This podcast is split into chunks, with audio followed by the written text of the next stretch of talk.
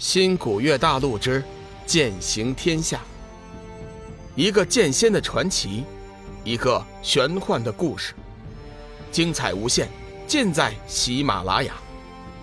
主播刘冲讲故事，欢迎您的订阅。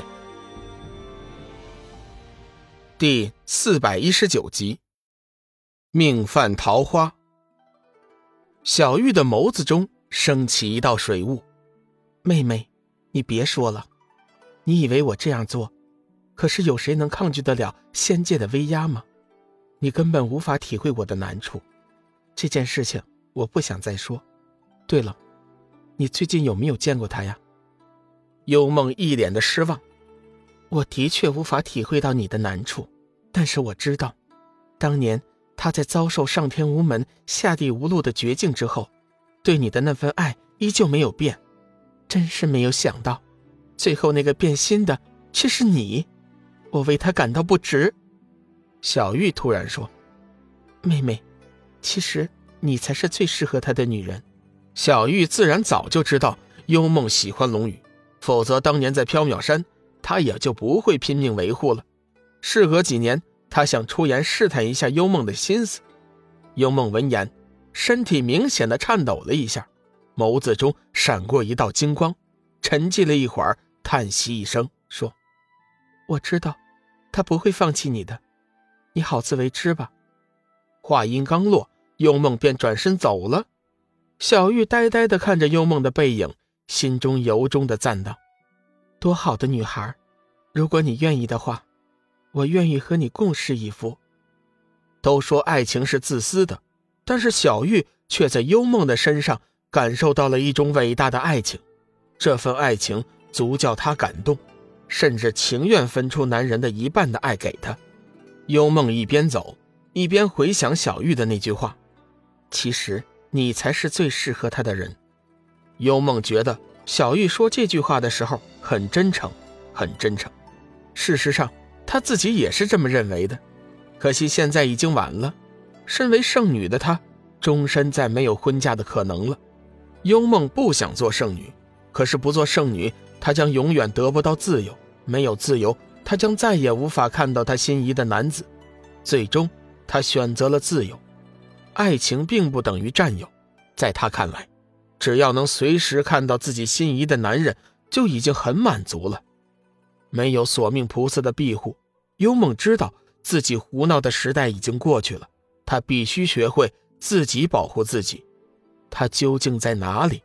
幽梦猛地站住，一行清泪落在坚硬的岩石上，荡起一阵阵涟漪。宁海散人走出大殿后，腾起祥云，飞上半空，仔细地考虑了一会儿，随后飘落云头，找到了龙宇。寒水，方便的话，我想找你谈谈。根据那天从二姐那得到的消息，灵海散人知道，幽梦所寻觅的爱人。就是龙宇，他想在找到梦露之前，先探探龙宇的口风，看看他和梦露有没有可能。龙宇还以为是会盟的事情，点头答应。呃，我们找个偏静的地方去吧。林海三人支应了一声，架起祥云冲天而起，瞬间便消失不见。龙宇先是愣了一下，随后也架起祥云，循着林海散人的气息紧跟而上。飞了半个钟头的时间，林海散人找到了一处山巅，停下身形，落下了云头。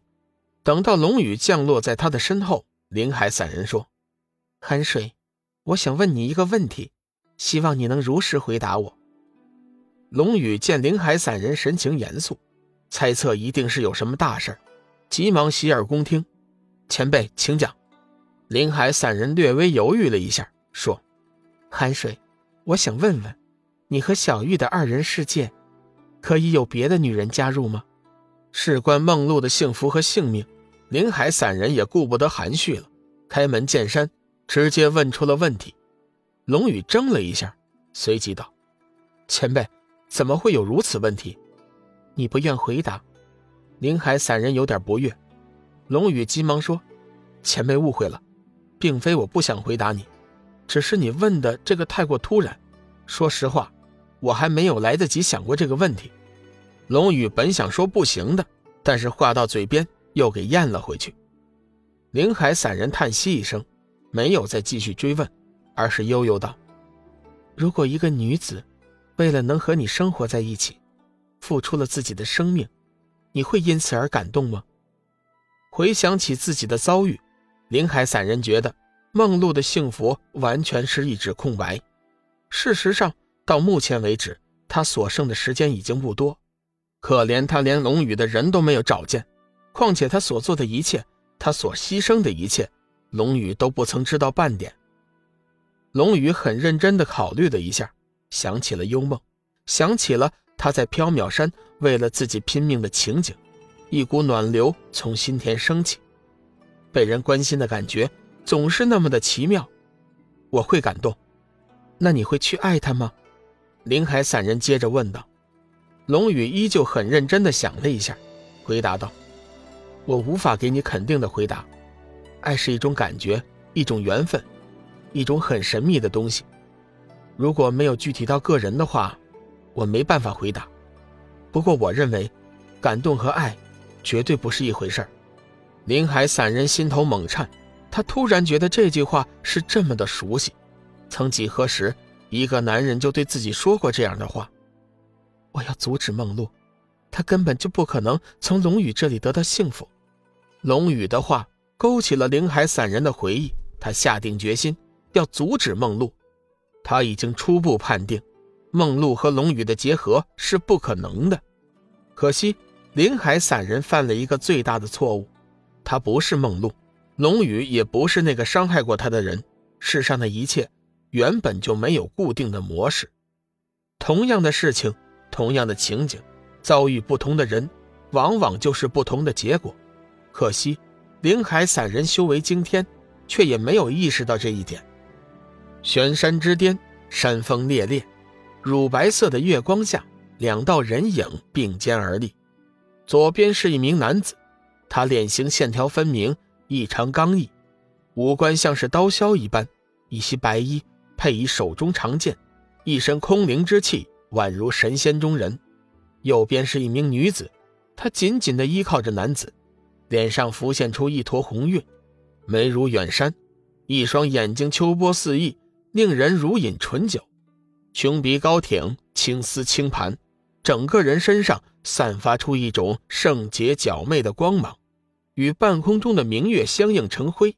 最令人惊奇的是，他额头上的金星一闪一闪的，散发出。堪比漫天星辰还要闪亮的光辉，一男一女静静地矗立在山巅，默默无语，谁也不曾先开口说话。突然，男子手中长剑发出一声长鸣，剑体颤动，爆射出万道光辉。斗空中，皎洁的明月似乎也慑于那长剑的光辉，钻入云朵中不见了。忽有风起，男子左手搓指成剑，掐动剑诀。一股惊天的剑芒直冲云霄，仿佛将天穹撕开了一个口子。女子静静地看着身边的男子，满脸皆是幸福。男子轻笑一声，轻轻抖动手中仙剑，顿时气浪冲天，霞光爆射。瞬间功夫，剑气已经笼罩了方圆数十丈的地方，风声厉啸，草木翻涌，如海浪般起伏不息。男子的白衣在劲风中飞扬，发出猎猎作响，飘逸的黑发亦随风舞动。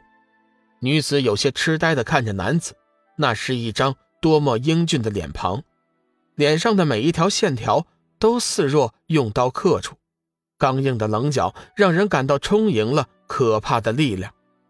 随着时间的推移，小玉已经渐渐地接受了龙宇的新面孔。本集已播讲完毕，感谢您的收听。长篇都市小说《农夫先田》已经上架，欢迎订阅。